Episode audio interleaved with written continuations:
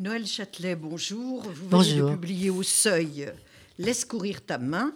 Euh, C'est un livre exceptionnel, vraiment exceptionnel. Mais comment le classer, ce livre? Dans quelle catégorie? C'est un essai, mais pas que. Il y a une biographie, mais pas que. Euh, Est-ce que vous pourriez m'autoriser à dire que c'est un livre transgenre? Ah oui, l'expression me va tout à fait. On aurait pu dire un ovni, puisqu'on parle de beaucoup de Mars en ce moment. C'est Bon, vrai. ah, bon. Mais euh, oui, c'est, Transgenre oui, comment le classez-vous vous-même? Ben, il est inclassable. Euh, En effet, vous avez raison. C'est, sa, définition propre. Il est inclassable. Il est inclassable parce qu'il est venu de quelque chose d'inclassable aussi, d'ailleurs. En réalité, euh, il est venu à un moment de ma vie, j'ai 75 ans aujourd'hui, où peut-être il devait venir. C'était le bon moment. Et il est venu d'une manière assez euh, étrange, euh, que je raconte à la fin du livre, mais on, on va le dire tout de suite au début, comme ça, ça sera clair. Voilà. Euh, je me vois tout à coup clouée au lit pendant quatre mois, sans pouvoir bouger. Euh, il y a un an de ça, avant le confinement, j'ai eu mon confinement avant, avant les autres, si je puis dire. Et euh, à chaque fois que j'ai eu euh, à souffrir de, de mon corps ou de quelque chose qui n'allait pas avec mon corps, celle qui travaille sur le corps depuis 50 ans s'est toujours posé la question de savoir Quoi pourquoi Alors là aussi, bien sûr, je me la suis posée et je savais pourquoi. La raison, c'est que je ne voulais plus écrire de livres. J'avais décidé de passer au théâtre, à l'écriture théâtrale, qui m'habitait depuis très longtemps, qui m'attendait depuis très longtemps.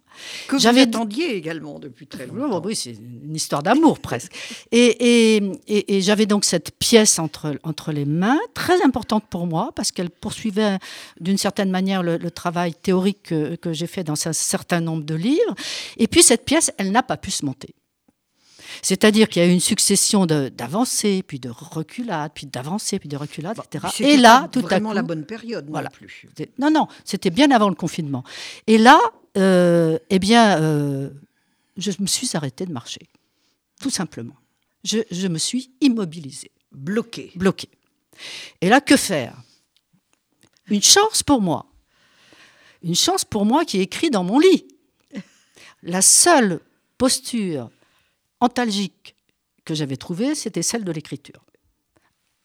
Dans mon lit, avec un petit pupitre, etc. Et là, j'ai commencé à écrire. Mais, évidemment, il y a toute une part de moi qui qui Qui voulait pas. Ouais. Et là, On je me suis- comme ça mais oui, et puis, vous savez, on, on est, on est multiples. hein. Mhm. En tout cas, là, j'ai été double pour le coup, puisque euh, j'ai décidé de m'adresser à moi-même dans ce livre.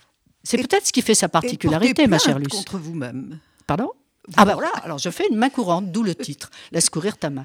Je fais une main courante contre celle en moi qui depuis 50 ans travaille sur le corps et sait très bien que à chaque livre, à chaque expérience, à chaque moment intense de réflexion, mon propre corps a été investi et d'une certaine manière l'a un peu comme là il le payait avec cette La histoire de pièce pièces qui ne se Qui ne faisait se pas. fait pas. Mais vous- faut- il faut dire que vous avez commencé très fort quand même. Dès 1972, Mhm. vous étiez une toute jeune universitaire. Vous vous êtes attaqué pour votre première publication à Sade, Le Divin Marquis. Oui. Quand même. Oui, c'était pas très, très raisonnable. Mais de toute façon, je n'ai jamais été très raisonnable par rapport à- à- à- au sujet que j'ai choisi, parce que je pense que euh, l'écriture sert à ça. Oui, mais, Elle sert, elle sert à aller vers des choses qui nous dérangent. Mais, et, et- et- et- mais alors mais ça, armé pour Sade non, pas du tout. Je n'étais Voilà, pas armée du euh, tout. Mais en fait, ce- le travail qu'on m'a demandé à ce moment-là était un travail sur la philosophie de Sade, qui en fait était, euh, était destiné à, à mon mari, François Châtelet, qui était philosophe. Et, et il n'avait pas le temps de faire ce travail et il m'a dit Eh bien, vas-y, toi. Donc, je me suis plongée dans les œuvres complètes du marquis de Sade, à 20 ans, un enfant au sein et l'angélisme au cœur, je dirais. Et, et- et- et ça a fait quelques dégâts, mais je m'en suis quand même tirée. Très Mais bien vous avez raison de citer Sade comme le point de départ, parce qu'au fond, dans Sade, le corps est là tout le temps. Il est là tout le temps, Il est présent. comme le lieu de la volupté, de la souffrance permanente. hein. Exactement. C'est Voilà. parce que le corps fait l'œuvre quelque part. Le corps fait l'œuvre, et moi, ce corps, j'ai envie de le questionner. j'ai toujours eu envie de le Alors, questionner. Vous avez continué avec les histoires de bouche, la nourriture, La nourriture, c'était ma thèse. ce qui est votre thèse, mais vous en avez fait aussi des livres Oui. euh, qui- ont fait date à l'époque parce qu'on n'évoquait pas l'anorexie, la boulimie, c'était des choses cachées. Vous avez évoqué tout au long de votre carrière des problèmes de société que Oui. l'on rangeait euh, tranquillement sous le tapis parce Oui, que on trouvait ça honteux, fallait pas en parler. Mais oui, mais toujours lié au corps. hein. Toujours lié au corps, dans, bien sûr. dans le rapport à la nourriture, dans le rapport à la sexualité, dans le rapport euh, à, à l'âge à des la- femmes.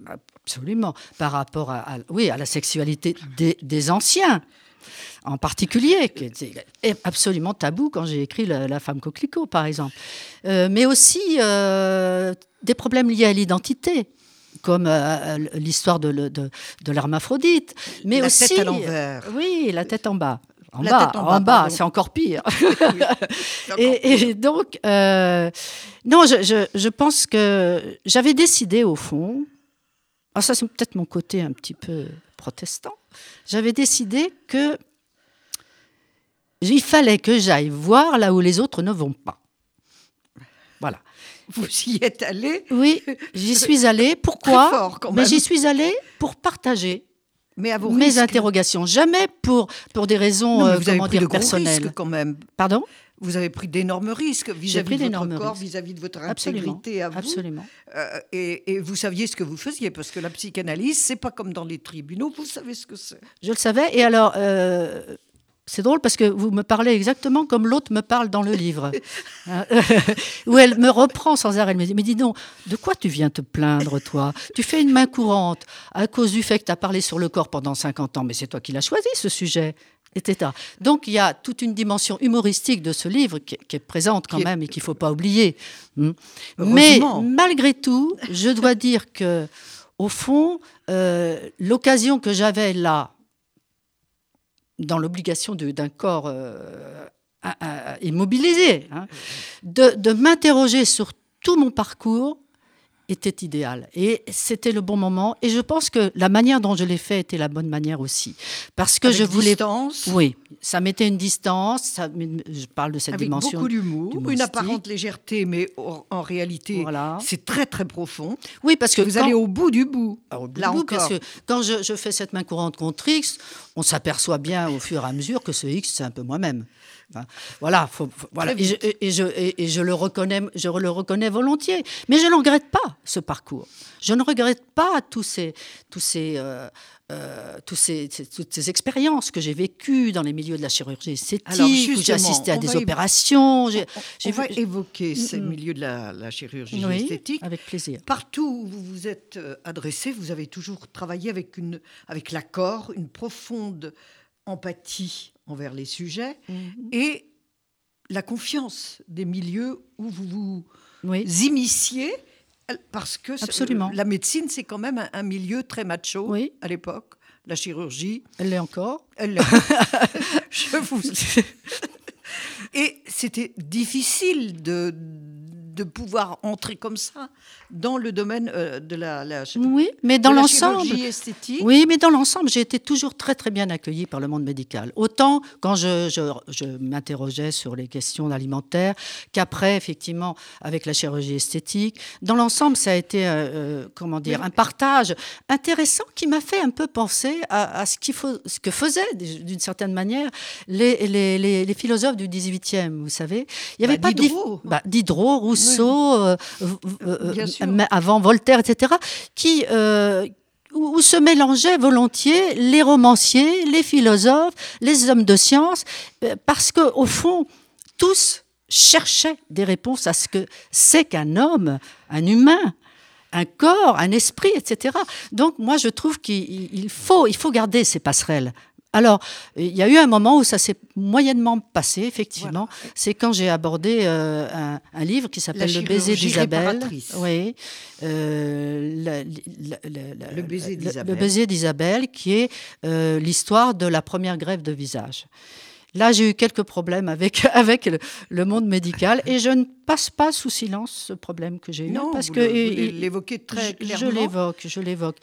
Euh, c'est dommage. Mais ça venait de quoi? Ça venait du fait que... Parce que c'est un livre formidable, Le baiser d'Isabelle. Je trouve aussi, et surtout qui rendait hommage, hommage au, travail des, des travail extraordinaire qui a été fait par, a été fait par ces, 45 personnes réunies.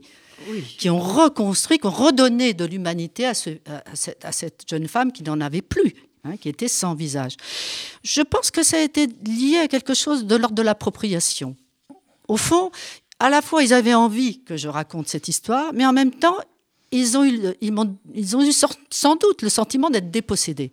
D'autant que j'ai eu avec Isabelle une relation très privilégiée. Je l'ai interrogée pendant des mois, etc. Vous savez, à chaque fois que je me lance dans une aventure comme ça, quelle qu'elle soit, je vais vraiment, vraiment. Elle a intégré votre vie, Isabelle. Ah oui, oui. je, pense que c'est peut-être euh, oui, ça qui a causé problème parce qu'elle vous confiait bah, des réactions qu'elle ne confiait pas à ses psys.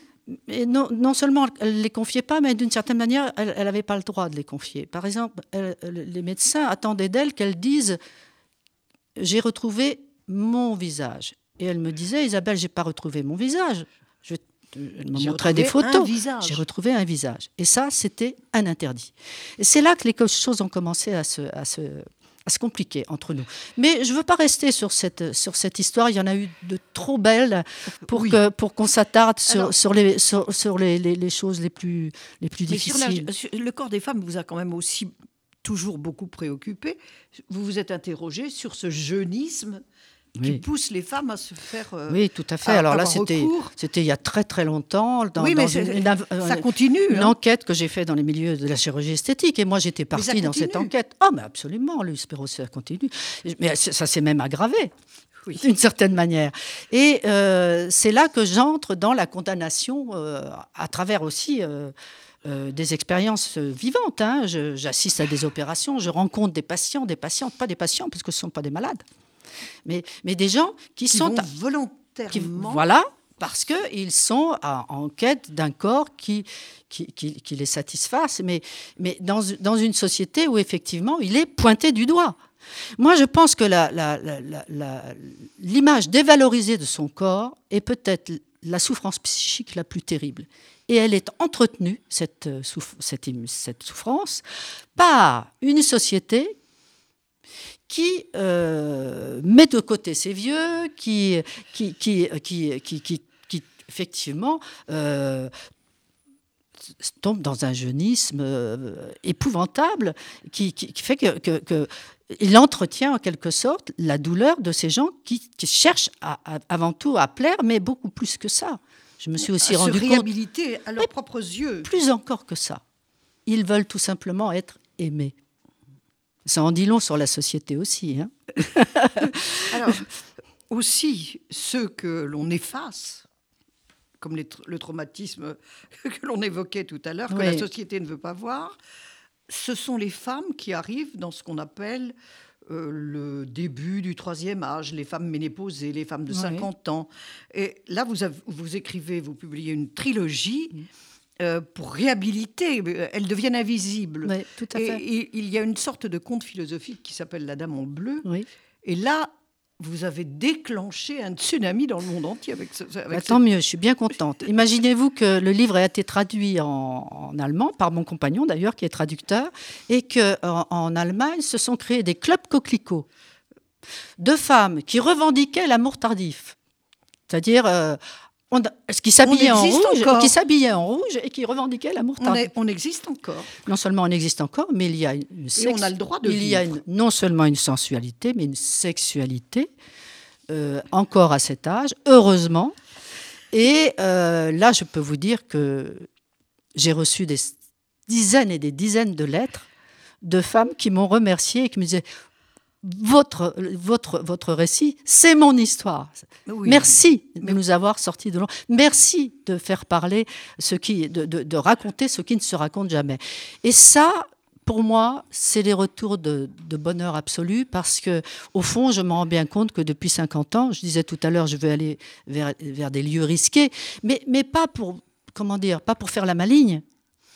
Parce que je pense que euh, la littérature peut servir à ça. Il y a dans, tout mon travail depuis 50 ans sur le corps, quand même, un désir non seulement euh, d'aller au plus loin dans ce qui ne se dit pas, hein, Mais aussi. Là où les autres ne vont pas. Oui, mais, mais, mais d'être un peu une passeuse. Faire passer des idées. C'est important. Faire changer les regards. Oui. Et faire changer les regards avec votre mère. Oui, entre autres. entre autres. Ça, Vous l'avez magnifiquement écrit dans La dernière leçon, qui là aussi a été un tsunami. Mm. La dernière leçon, c'est comment une mère qui veut mourir dans la dignité, qui choisit la date de son décès, l'annonce à ses enfants, l'annonce à ses enfants mm, mm. et passe cette fois dans le. C'est pas vous la passeuse, on vous passe l'acceptation de la mort et de la séparation de la mère. Exactement. Et grâce à ça, ma mère, euh, à laquelle j'étais terriblement attachée, m'a prise par la main. Hein, la main est très présente dans tout ça. Hein, laisse courir ta main. Elle m'a prise par la main et elle m'a fait faire tout ce qui d'habitude se fait après le deuil. Elle me l'a fait faire avant et avec elle. C'était ça son principe. À cette sage-femme lumineuse, on peut dire.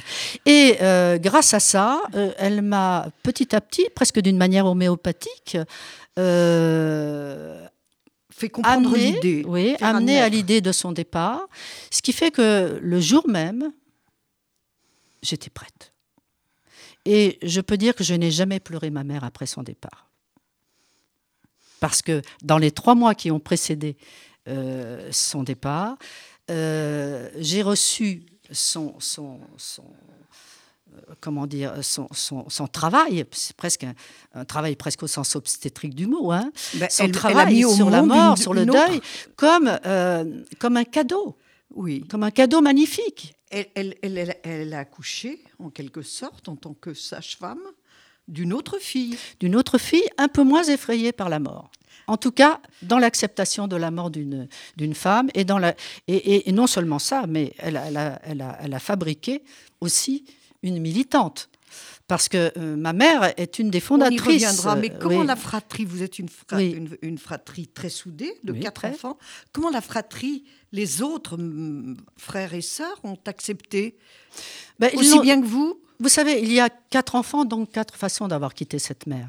Et moi, je n'allais pas, parce que j'étais l'écrivain de service, prendre en charge l'histoire de mes frères et sœurs. C'est mon rapport à ma mère dont je parlais. Hein, et la manière dont elle m'a appris la mort. Voilà. La leçon, en quelque sorte. Mais, est-ce que Mais ils l'ont accepté, Ils l'ont accepté parce que ma mère me l'avait demandé. C'est une décision que nous avons prise ensemble, ma mère et moi, quelques semaines avant sa mort quand j'ai dit, au moment où elle euh, se demandait quelle chemise de nuit elle allait mettre pour partir, et que nous avons été pris d'un fou rire incroyable, euh, et, que j'ai dit, maman, je crois qu'il faut que j'écrive cette histoire, elle m'a dit, vas-y, ma chérie, fais-le. On a besoin de l'entendre. Et euh, elle savait, d'ailleurs, elle savait en tant que sage-femme que, que, que la leçon qu'elle me donnait, je pouvais à mon tour la faire passer. Et ça. Et c'était une leçon de vie. C'est une leçon de vie. Et vous savez, je, suis, je n'arrive pas à séparer en moi, et c'est pour ça que je dis on est double, on est triple, on est multiple, l'universitaire que je suis et l'écrivain. Il y a chez moi vraiment le besoin de passer. Le, oui, le, besoin de transmettre. Le besoin de transmettre. Je ne crois pas avoir écrit beaucoup de livres où il n'y ait pas cette nécessité, sauf celui-là, où je dis ah, cette fois. Je pose mon. Ah oui, là, je souffre trop. Je pose mon sac, il faut que je le vide. Je le vide, et, et, et, là, je joue perso, comme on, dit, comme on dit dans le sport. Mais avec la dernière leçon, vous avez quand même soulevé un problème de société. Oui. Et vous avez connu l'engagement, le militantisme, calendrier, horaire surchargé. Mmh. Là encore, votre corps, vous ne vous lui avez pas fait de cadeau. Non, bien sûr. Mais euh, je, le je, le devais à ma mère. Juste... Je le devais à ma mère et je le devais je le devais à, toute la société et je le devais à tous les hommes et à toutes les femmes qui ont tellement peur de la mort et qui n'ont pas tous une mère qui les prend par la main et qui leur apprend la mort. J'avais ce devoir-là. J'avais ce devoir de transmettre le flambeau de ma mère et j'avais ce devoir d'interroger les législateurs qui, encore aujourd'hui, sont à la traîne et ne reconnaissent pas combien, de... combien est nécessaire l'idée de, de, de, choisir sa mort. Bah, l'ultime, l'ultime liberté. Mourir dans la dignité. Oui, Alors le mot dignité me gêne un peu parce que C'est c'est le- c'est comme ça que ça s'appelle. ça s'appelle comme ça, la DMD, Association Oui. au droit pour mourir dans la dignité. J'aurais pas, parlé de dignité moi si j'avais créé cette association, parce que euh, il n'est pas non plus indigne de vouloir rester euh, dans la vie euh, si on est euh, lourdement handicapé ou voilà, c'est- un choix parmi d'autres euh, de, de- de- de partir librement. Euh, je- C'est une liberté. oui, voilà, c'est une liberté. Et c'est une liberté euh, que 99% des Français demandent aujourd'hui et n'ont toujours pas obtenue. Alors, ce militantisme vous a encore bien chargé, Oui. mais vous êtes allé, pour, pour la première fois, vous avez su poser, là aussi, peut-être euh, prématurément, euh, votre paquet grâce au film qui a été tiré de ce, Oui. de ce livre. dont j'ai tiré également un, un deuxième livre, Un deuxième la livre, suite à la dernière leçon, sur Oui. la- le tournage du film, justement. sur le tournage du film. En fait, euh, je, je- je- je parlais de la posture des morts dans, dans- dans la dernière leçon. Euh, et je disais, où vont-ils se nicher, les morts, dans notre être? Alors, Je pensais à François, mon, mon- mon merveilleux mari, donc, que je sens de temps en temps penché euh, derrière ma- moi, et, comme s'il regardait ce que je suis en train d'écrire. Et, et il est mort de, de ne pas pouvoir respirer, et c'est comme si je sentais son souffle encore dans, dans mon cou. Et je me disais, mais ma mère, où vas-tu te mettre, toi? Et elle s'était logée dans mon ventre. Normal pour une sage-femme. Et euh, quand j'ai écrit la suite à la dernière leçon, que, que j'ai laissé au fond ce livre à, à- à un autre milieu artistique et, et de parole, euh, d'une certaine manière, euh, j'ai laissé ma, mère partir. Elle, Vraiment? Vraiment, parce qu'au fond, je l'emprisonnais dans mon corps. Et là, elle est partie, et elle est partie avec, avec François, mon mari d'ailleurs, dans ce monde dont je parle également euh, dans, dans Laisse courir ta main, pour la première fois, dans le monde que j'appelle les, les corps immatériels. Alors, justement, vous êtes cloué au lit. Oui. Vous ne pouvez pas écrire pour le théâtre. Vous- Si, j'ai écrit pour le théâtre, mais la pièce ne s'est pas pas, montée. jouée. Voilà. Blessure narcissique? Non, Blessure? Non. Quelle blessure? Blessure bien plus profonde. Parce que euh, ce goût du théâtre, il, est- il était bien, bien plus précoce. À, à 15 ans, je voulais abandonner mes études pour, pour, être, pour Oui. faire du mime. Je le raconte d'ailleurs. Alors, ce qui est. Ce qui Et vous montiez sur la table à, Ouais, 4-5 ans pour chanter. et ça, absolument. J'avais, j'avais du théâtral en moi que j'ai satisfait à- à- grâce à l'enseignement. Grâce Mais à l'enseignement. il y a une certaine théâtralité dans votre écriture également. Il y a, il- je- je- je- le, le théâtre, le dialogue m'est naturel. Voilà. Mais c'est vrai que l'enseignement est une. Enfin, c'est- l'estrade d'un professeur ou d'un enseignant est une scène de théâtre. hein. J'ai fait passer aussi beaucoup de choses comme ça. C'est-à-dire que la, la théâtralité m'intéresse et m'intéressait depuis toujours. Ça, c'est vrai. Ça, c'est vrai. Euh, donc, quand j'ai vu que cette pièce ne pouvait pas se monter, j'ai été atteinte profondément parce que comme je ne voulais plus écrire de livres, je me suis dit, au fond, ça y est, je C'est suis morte à la création. Et c'est pour revivre et, d'une certaine manière me reconstruire que j'ai décidé d'écrire ce texte euh, et, de faire de, ce moment d'immobilité et de souffrance quelque chose de positif. Et je pense que toute douleur du corps peut être surmontée si on l'écoute, si on l'interroge et si on comprend que quand le corps est en souffrance, en réalité, c'est pas le corps qui est en souffrance, c'est l'être. Il y a Tout toujours entier. derrière un corps qui, tout sou- entier. qui, qui- qui- qui souffre un être qui réclame quelque chose. Et ça, c'est une, une des, un des leitmotifs de ce livre, où je, où je fais effectivement un inventaire de tous mes travaux, mais où je glisse ici et là des choses très personnelles. Je livre des choses très personnelles, non pas euh, pour... euh, pour, me- pour, pour, pour me pour, Oh non, non, faire pas de non non non non non mais pas pas par désir subjectif mais parce non. que au fond je, je veux faire entrer les lecteurs dans le l'intimité du processus de création voilà et le plus sujet que, du livre Et plus que ça, la prise de conscience de ce qu'est la création et les souffrances qui vont avec. et les souffrances qui vont avec dont on ne parle jamais, Jamais. Aucun auteur n'est osé aller aussi loin, là encore. Laisse courir ta main, Noël Châtelet, c'est aux éditions du Seuil. C'est un livre à lire absolument. C'est mon coup de cœur, mon cher Rudy. J'en suis touchée.